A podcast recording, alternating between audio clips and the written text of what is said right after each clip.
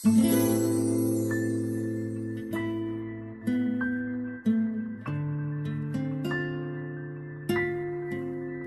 岳霖，一个传奇的人物。为了心中的爱恋，为了心中那个美丽的女子，他终生未娶。他可以住在心爱的人家的旁边，他可以在心爱的人已故多年以后，依然记得他的生日。他可以到了暮年，看到心爱的人的照片时，依然凄美心痛。那是一个奇怪的先生，那是一个逻辑学教授，那是一个有趣的男子。金岳霖先生依旧是那句话：如果有来生，希望那个美丽的女子林徽因能够许他一个一生。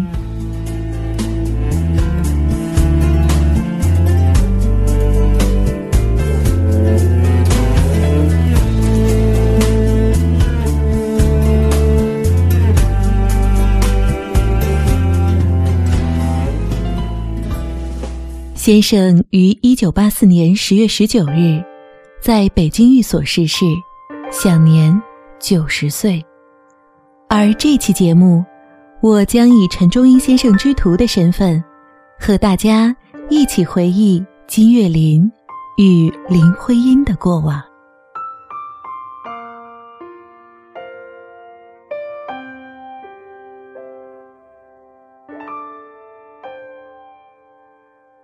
找个机会去拜望金岳霖先生是心仪已久的事儿。这不仅仅因为他是中国现代哲学和逻辑学开山祖师式的人物，还因为他有许多奇闻异事令我好奇与疑惑。金岳霖一九一四年毕业于清华学校，后留学美国、英国。又游学欧洲诸国，回国后主要执教于清华和北大。他从青年时代就饱受欧风美雨的沐浴，生活相当西化，西装革履，加上一米八的高个头，仪表堂堂，极富绅士气度。然而，他又常常不像绅士。他酷爱养大斗鸡，屋角还摆着许多蛐蛐缸，吃饭时。大斗鸡堂而皇之的伸脖啄食桌上的菜肴，他竟安之若泰，与鸡平等共餐。听说他眼疾怕光，常年戴着像网球运动员一样的一圈大檐帽子，连上课也不例外。他的眼镜，据传两边是不一样的，一边竟是黑的。而在所有关于金岳霖的传闻中，最引人注目的一件事儿，那就是他终身未娶。阐释的版本相当一致，他一直恋着建筑学家、诗人林徽因。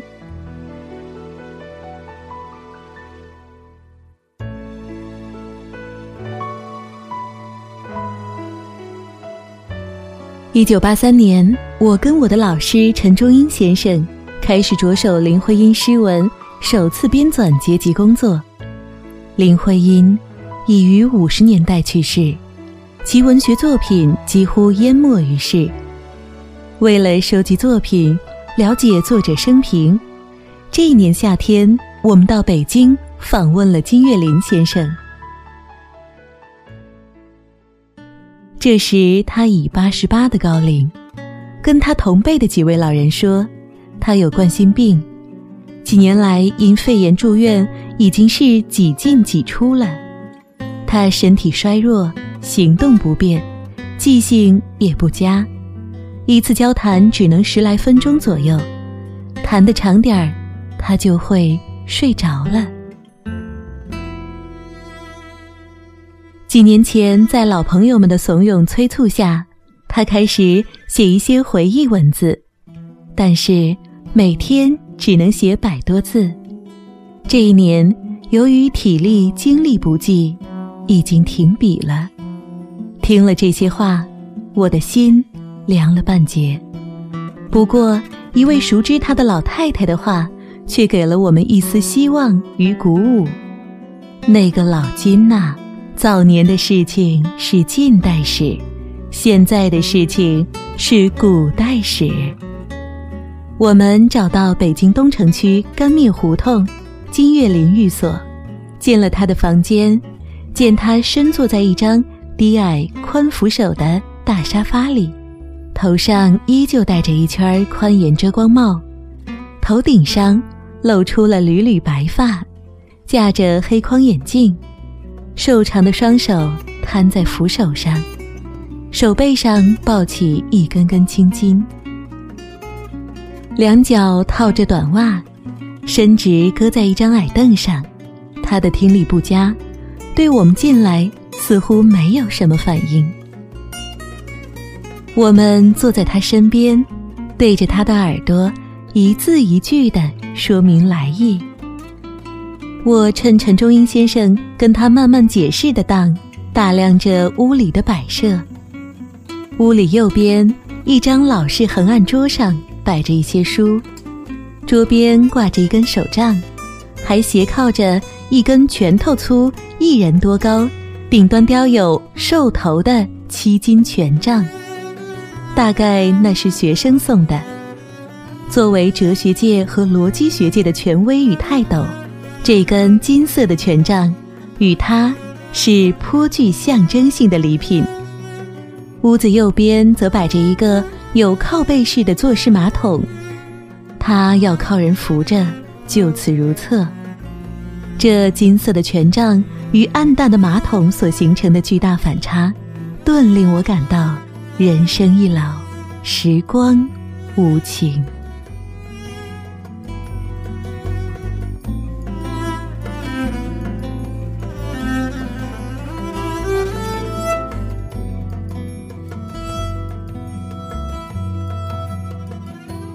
我们对着他耳边问：“谁了解林徽因的作品？”时，他显得黯然，用浓重沙哑的喉音缓缓地说：“可惜，有些人已经过去了。”我们把一本用毛笔大楷抄录的林徽因的诗集给他看，希望从他的回忆里得到一点诠释的启迪。他轻轻地翻着。回忆道：“林徽因呐，这个人很特别，我常常不知道他在想什么。好多次他在急，好像作诗他没做出来。有句诗叫什么？哦，好像叫《黄水塘的白鸭》。大概后来诗没有做成。慢慢的。”他翻到了另外一页，忽然高喊起来：“哎呀，八月的忧愁！”我吃了一惊，怀疑那高八度的惊叹声，竟是从那衰弱的躯体里发出来的。只听他接着念下去：“哎呀，黄水塘里游着白鸭，高粱梗油青的过了头。”他居然一句一句的把诗读下去。末了，他仰起头，欣慰地说：“他终于写成了，他终于写成了。”林徽因这首《八月的忧愁》是优美的田园诗，发表于一九三六年，构思当更早，事隔已经半个世纪。金岳霖怎么对这第一句记得那么牢？定是他时时关注着林徽因的创作。林徽因酝酿中反复吟诵着这第一句，于是就被他熟记心间。我看他慢慢兴奋了起来，兴奋催发了他的记忆与联想，他又断断续续地记起一些诗句。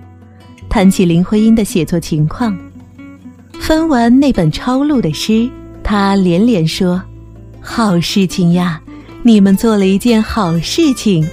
你们是从哪儿来的？”我们刚刚告诉过他，是从林徽因家乡福州来的。显然，他搜狐间就忘了。已经谈了十来分钟，他并没有瞌睡。我庆幸的看着小录音机一直在转动着。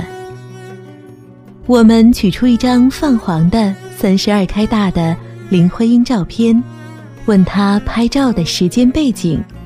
他接过手，大概以前从未见过，凝视着，嘴角渐渐地往下弯，像是要哭的样子。他的喉头。微微的动着，像有千言万语哽在那里。他一语不发，紧紧的握着照片，生怕影中人飞走似的。许久，他才抬起头，像小孩求情似的对我们说：“给我吧。”我真担心老人犯起倔劲儿，赶忙反复解释说。这是从上海林徽因堂妹处借用的，以后翻拍了一定送她一张。待他听明白以后，生怕我们食言给忘了，做拱手状，郑重地说：“那好，那好，那我先向你们道谢了。”继而，他的眼皮慢慢的耷了下来，累了，我们便退了出来。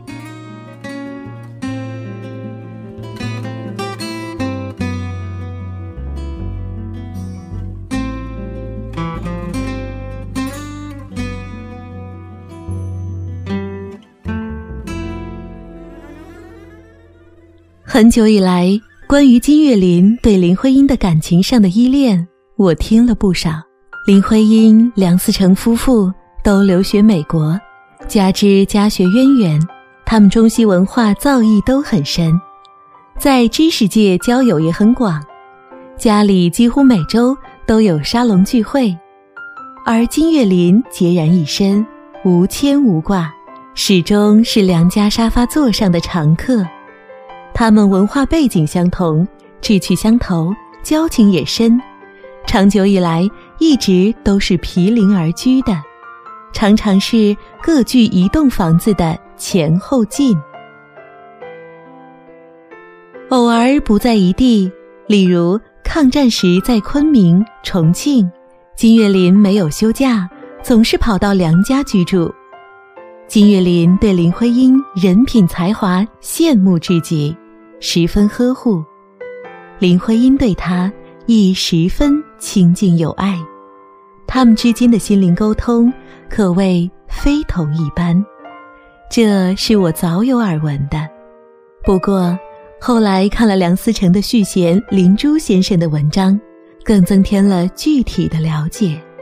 据他说，一次林徽因哭丧着脸对梁思成说：“他苦恼极了。”因为他自己同时爱上了两个人，不知如何是好。林徽因对梁思成毫不隐晦，坦诚的如同小妹求兄长指点迷津一般。梁思成自然矛盾苦恼至极，苦思一夜，比较了金岳霖优于自己的地方。他终于告诉妻子，他是自由的。如果他选择金岳霖，那就祝他们永远幸福。林徽因又原原本本的把这一切告诉了金岳霖，金岳霖的回答更是率直坦诚的，令人惊异。看来思成是真正爱你的，我不能去伤害一个真正爱你的人，我应该退出。从那以后，他们三人毫无芥蒂，金岳霖仍旧跟他们毗邻而居，相互间。更加信任，甚至梁思成、林徽因吵架，也是找理性冷静的金岳霖仲裁。几天后，我跟陈忠英先生再次访问了金岳霖，进了屋，刚刚跟护理阿姨聊了几句，想不到金岳霖闻声，竟以相当纯正的福州方言喊着我们：“福州人。”我们不胜惊讶，这肯定是。当年受林徽因耳濡目染的结果。我们的话题自然从林徽因谈起。他讲着他们毗邻而居生活的种种琐事，讲梁家沙龙谈诗论艺的情况，讲当年初入梁家的新朋旧友。我发现他称赞人时喜欢竖起大拇指。他夸奖道：“林徽因这个人呀，了不起！他写了篇窗子以外还是窗子以内的文章，还有在九十九度中。”那完全是反映劳动人民境况的，他的感觉比我们快多了。他有多方面的才能，在建筑设计上也很有才干，参加过国徽和人民英雄纪念碑的设计。不要抹杀了他其他方面的创作呀！讲着讲着，他声音渐小渐慢。断断续续，我们赶紧劝他歇一歇。他闭目养了一会儿神，我们取出另一张林徽因照片问他，他看了一会儿，回忆道：“那是在伦敦照的，那时徐志摩也在伦敦。”哦，忘了告诉你们，我认识林徽因还是通过徐志摩的。于是。话题转到了徐志摩。徐志摩在伦敦邂逅了才貌双全的林徽因，不禁为之倾倒，竟然下决心要跟发妻离婚。后来追林徽因不成，失意之下又掉头追求陆小曼。金岳霖谈了自己的感触：徐志摩是我的老朋友，但。我总感到他滑又游游游滑滑滑，我不禁有点愕然。他竟说的有点像顺口溜。我拉长耳朵听他讲下去，当然不是说他滑头。经他解释，我们才领会，他是指徐志摩感情放纵，没遮没拦。他接着说。林徽因被他父亲带回国后，徐志摩又追到北京去。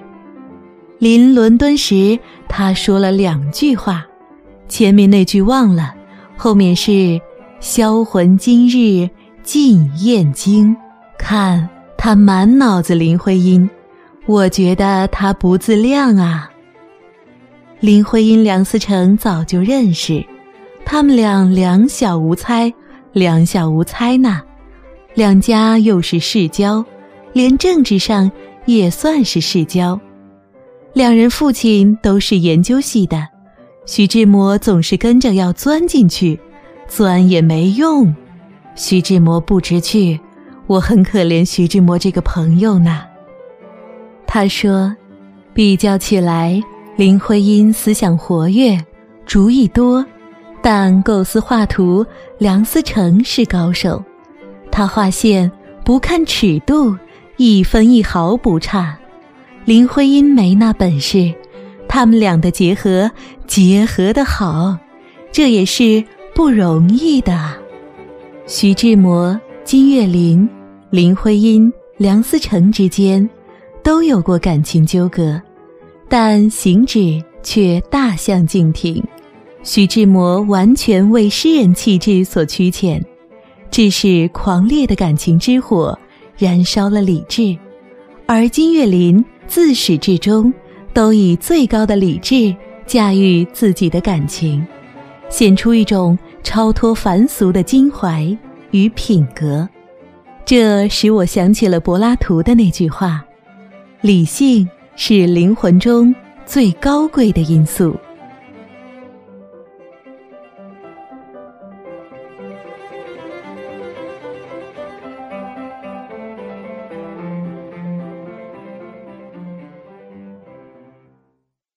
后来，我们的话题渐渐转到了林徽因的病和死。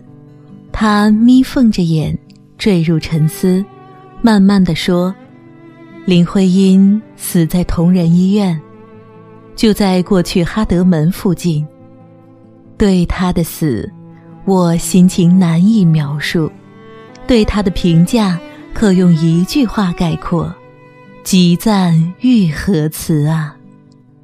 林徽因，一九五五年去世，时年五十一岁。那年，建筑界正在批判以梁思成为代表的唯美主义的复古主义建筑思想，林徽因自然脱不了干系。虽然林徽因头上还顶着北京市人大代表等几个头衔，但追悼会的规模和气氛都是有节制的，甚至带上几分冷清。亲朋送的挽联中，金岳霖的。别有一种炙热颂赞与激情飞泻的不凡气势。上联是“一身诗意千寻瀑”，下联是“万古人间四月天”。此处他的四月天，取自林徽因一首诗的题目：“你是人间的四月天。”这四月天。在西方，通常指艳日、丰硕与富饶。金岳霖极赞之意溢于言表。金岳霖回忆到追悼会时，他说：“追悼会是在贤良寺拜的，我很悲哀，我的眼泪没有停过。”他沉默了下来，好像已把一本书翻到了最后一页。金岳霖对林徽因的挚情深藏于一世。林徽因死后多年，一天，金岳霖郑重其事地邀请一些至交好友到北京饭店赴宴，众人大惑不解。开席前，他宣布说：“今天是林徽因的生日。”顿时举席感叹唏嘘。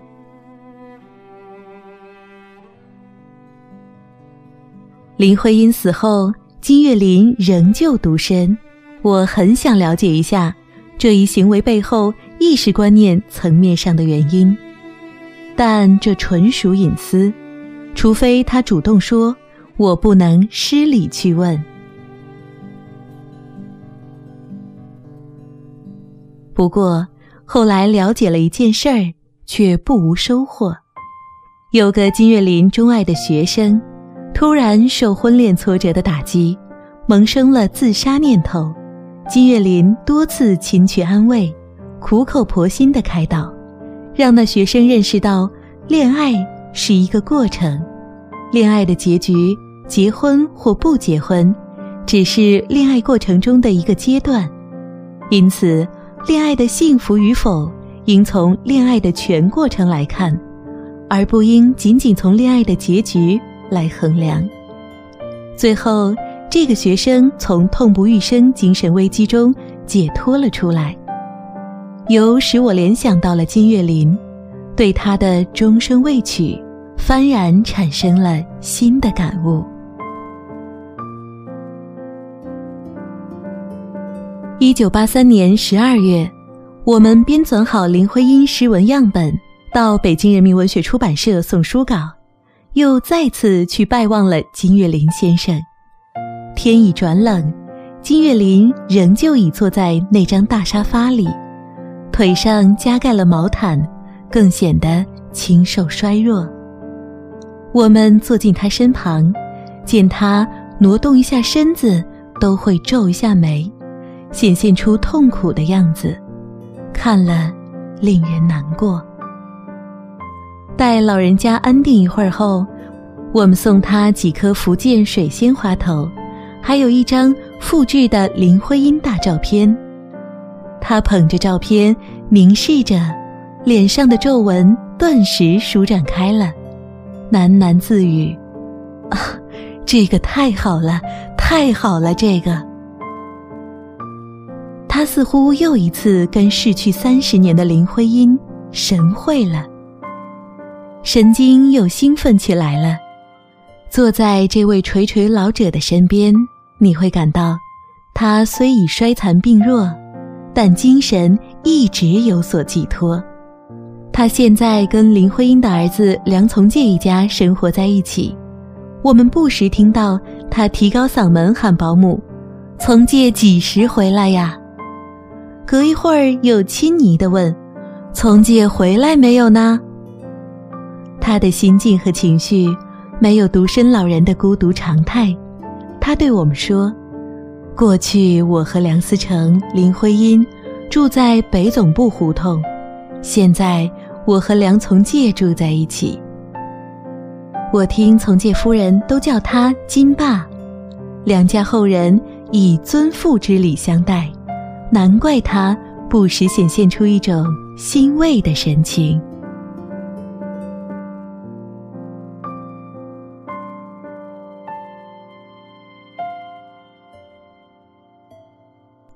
看着瘦骨嶙峋、已经衰老的金岳霖，我们想，见到他实不容易，趁他记忆尚清楚时交谈更不容易。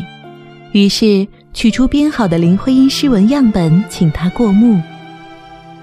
金岳霖摩挲着，爱不释手。陈仲英先生趁机凑近他耳边问：“可否请他为文集写一篇东西，附于书中？”然而，金岳霖金口迟迟不开，等待着，等待着。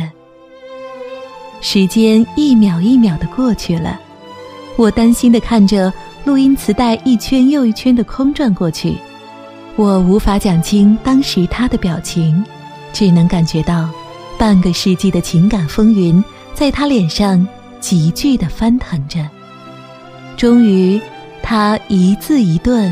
毫不含糊地告诉我们：“我所有的话，都应该同他亲自说，我不能说。”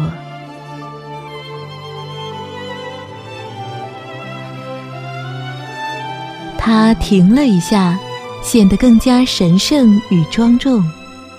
我没有机会同他自己说话，我不愿意说，也不愿意有这种话。他说完，闭上眼，垂下了头，沉默了。林徽因早已作古，对一切都不会感知了，但金岳霖仍要深藏心曲，要跟林徽因直接倾诉。大概那是寄望大去之日后，在另一个世界里，两个灵魂的对语吧。此情只因天上有，今闻尽在人世间。我想，林徽因若在天有灵，定当感念涕零，泪洒江天。